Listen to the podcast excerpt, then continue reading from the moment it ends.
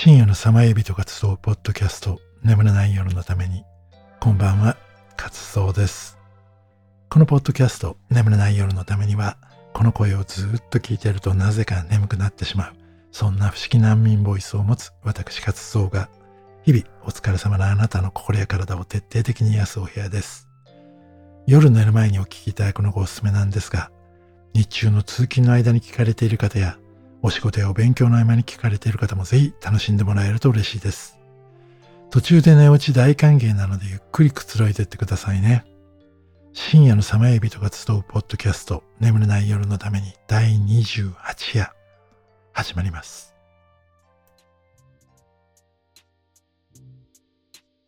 眠れない夜今日聞いた音楽のメロディーの美しさに感動してなかなか寝つけない夜本当に素敵な曲だったよな心にしみるっていうか、音楽って形はないし、触ることも匂いを嗅ぐこともできないけど、美しいって思うのはなんでなんだろう。もうちょっとあのメロディーを口ずさんで眠れない夜を過ごすか。なんて、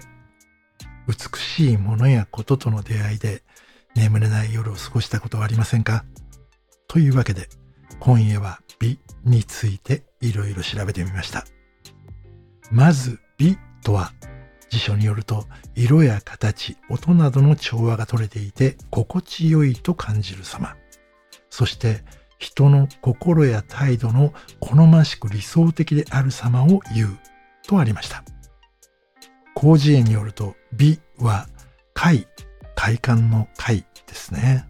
快は生理的、個人的、偶然的、主観的であるのに対して、美は個人的利害や関心から解放され、より普遍的、必然的、客観的、社会的であるとされています。この美しいということ、いろいろ調べているうちに様々な人々が美について語っている言葉がとても興味深いものが多かったので、今夜はそんな言葉たちの中で心に残ったものをいくつかご紹介しますね。人生で最高のもの、最も美しいものは目に見えず触れることもできない。それは心で感じるものなんだ。作家であり、障害者の権利について世界中でたくさんの講演を行ったヘレン・ケラーの言葉です。冒頭で音楽の話をしましたが、いつも音楽に感じていたことをこれほど端的に表してくれたヘレン・ケラーさんが本当に素敵すぎます。個人的には障害者っていう呼び方にちょっと違和感があって、いつか他の故障が生まれるといいなと思っているんですが、まだその障害を持たれている方々が暴れ身の対象だった時代に、本当に世界中を、まだね、あの民間飛行機なんて怖くて仕方なかった時代ですよ。飛び回って啓蒙活動を行ったその思いの中にある光が覗けたような素晴らしいメッセージだと思います。二十歳の顔は自然の贈り物。50歳の顔はあなたの功績。20世紀のファッションを切り開いた第一人者ココ・シャネルの言葉です。美を考える時ってね、どこか若さを基準にしてしまいがちじゃないですか。だけどね、年を取ってみないと得られないものってやっぱり確実にあって、それは経験とかっていうそんな分かりやすいもんじゃなくて、本当に塵のようにちょっとずつちょっとずつ積もった何かなんですけど、それは間違いなく美しいって思います。そしてきっとその美しさって、まあこれは個人的に思うんですけど、鏡に映る自分が決めることではなくて、向き合ってくれている誰かが感じることのような気がします。なんかかっこいいこと言ってますよね。ごめんなさい。茶室、すなわち、すき家は単なる小屋で、それ以上を望むものではない。不完全の美学に捧げられ、恋に未完のままにしておいて、見る者のの想像力によって完成させようとするがゆえに、好き家である。思想家、岡倉天心の言葉です。美を究極のモデルにしないで、不完全だからこそ見るものに想像力を与えて、それで完成するものもあるはずだっていう捉え方、なんか俺好きです。まあ、命っていうね、限りある時間の中で何を求めるかはそれぞれ違うと思うんですが、どこかに偏れば太陽が作り出す影のようにどこかが欠けてしまう。だけどそこに苔が生えて養分を吸った土が新たな生命を生み出してもいるんですよね。美しさの向こうに醜さを見つけるんじゃなくて、気づかなかった美しさを見つけられるように心を開いていたいって思います。美しい姿は美しい顔に勝り、美しい行いは美しい姿に勝る。思想家であり、哲学者のラルフ・ワルド・エマーソンの言葉です。この三段論法みたいなの、本当に記憶の奥の奥の奥の方に残りますよね。言葉自体はね、忘れちゃってもなんとなく印象に残るんですよね。で、この長いバージョンみたいなのが、心が変われば態度が変わる。態度が変われば行動が変わる。行動が変われば習慣が変わる。習慣が変われば人格が変わり、人格が変われば運命が変わる。運命が変われば人生が変わる。っていう心理学者ウィリアム・ジェームスの言葉ですが、これも全部覚えてなくてよくて、要は心が変わったら色々変わって最後は人生も変わっちゃうよってことなんですよね。でも、こうやって長く言うと、あ、なるほどって思うじゃないですか。この刻んで刻んで伝える良さなんだなって思います。で、今のちょっと長すぎてその前の忘れちゃいそうなんで、もう一度言いますね。美しい姿は美しい顔に勝り、美しい行いは美しい姿に勝る。要は、顔より行いが大事ってことです。ざっくりまとめすぎですね。でも、本当に素敵な言葉だと思います。美しい顔といえば、ツタンカーメンの義母、第18王朝の王妃メフェルティティは最も美しい顔の一人だと言われていますが、彼女の胸像は目の縁を黒く、唇を赤く塗っています。これは今も引き継がれているメイクの形ですよね。だけど、このメイクの意味自体は、紀元前エジプトでは砂漠地帯だったために太陽光線や埃、小さな虫など衛生面があまり良くなかったので、目や口などの体の穴から虫、紫外線、それに病気や、当時は悪魔などもいると思われていたので、それらが入ってこないように目の縁を黒くしたり、唇を赤くしたりしたと言われているんですね。だから、アイメイクが濃いのは、様々な外的要因から自分を守ることが主目的だったようなんです。なので美容っていうのは美しさの追求というよりは最初は健康や宗教のために始まったと考えられています。以前にね、香水のお話をした時、香水はミイラを腐らせないために使用していたミルラが起源の一つだっていうお話をしましたが、物事って最初の目的が消えて習慣や風習だけが残ることってよくありますが、それに慣れてしまうとそうじゃなきゃいけなく思えてしまうのが不思議だし、ちょっと怖くも感じます。今まで出会った中で最も美しいと感じたのは挫折や苦しみ、誰かを失う悲しみを経験し、そこから這い上がってきた人。彼女たちは人生を本当に理解している人の儚さ。他人とより良い関係を築くためには相手を尊重し、常に優しく、そして愛情深くあることが重要だということを噛み締めて生きている。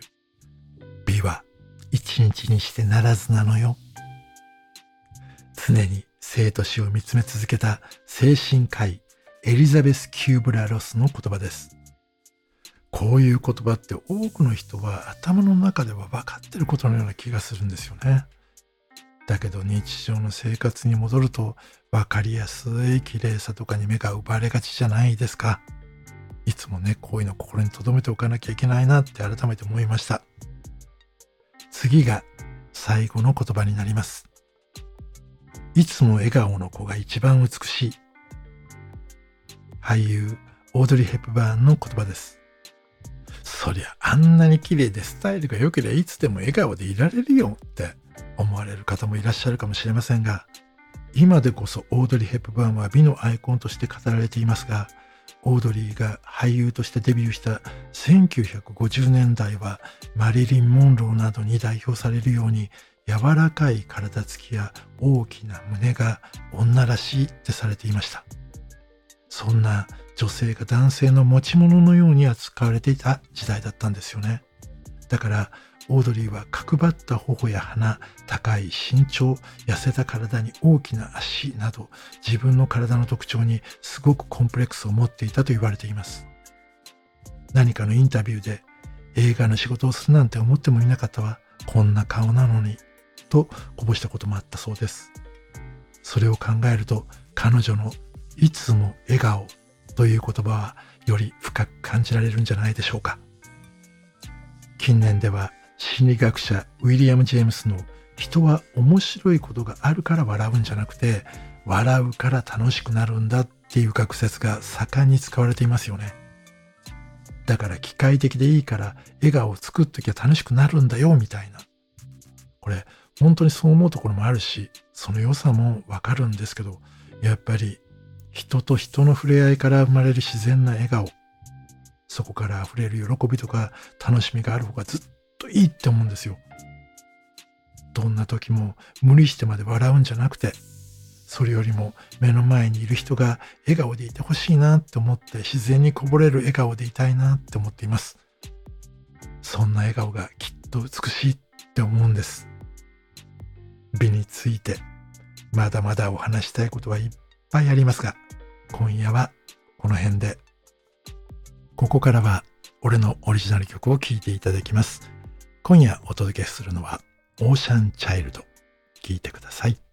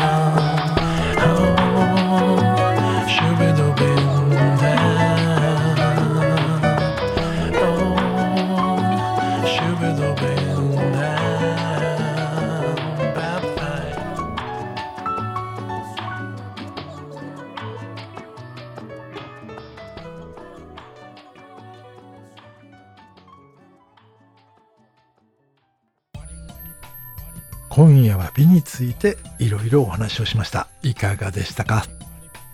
美ってね、他の人と比べてみたり、人の目が気になったり、いろいろ印象の部分で引っかかることが多くて難しいですよね。自分の記憶の中で一番最初にかっけえなって思ったのが、3、4歳の頃に見たルイ・アームストロング。サッチモってあだ名で呼ばれたトランペッターでボーカリストのおじさんなんですが、もうその人のね、もう満面の笑みがめっちゃかっこいいと思ったんですよね。で、その時の衝撃って今でもね、もう覚えてます。もうずっと忘れることないと思います。皆さんもね、そういう記憶ってないですか？皆さんが美しいと思ったことや出会いなんかも、もしよろしければこの機会に教えていただけると嬉しいです。えー、ここからは恒例の DM の送り先をお伝えします。まず、Twitter とインスタをお持ちの方はカタカナで活動と検索いただき、そちらから送ってください。また、メールをご利用の方は nemutame24 眠ため24アットマーク gmail.com に送っていただけると嬉しいです。また概要欄にいろいろまとめたリンクページも貼ってありますので、ぜひそちらもご利用ください。えー、今日はね、美についてお話をしましたが、なんか清らかな気持ちで眠れそうな気がします。えー、この後俺ももう寝ますので、一緒にいっぱいいい夢を見ましょうね。そしてまた、あなたとお会いできるのを楽しみにしています。素敵な夢をおやすみなさい。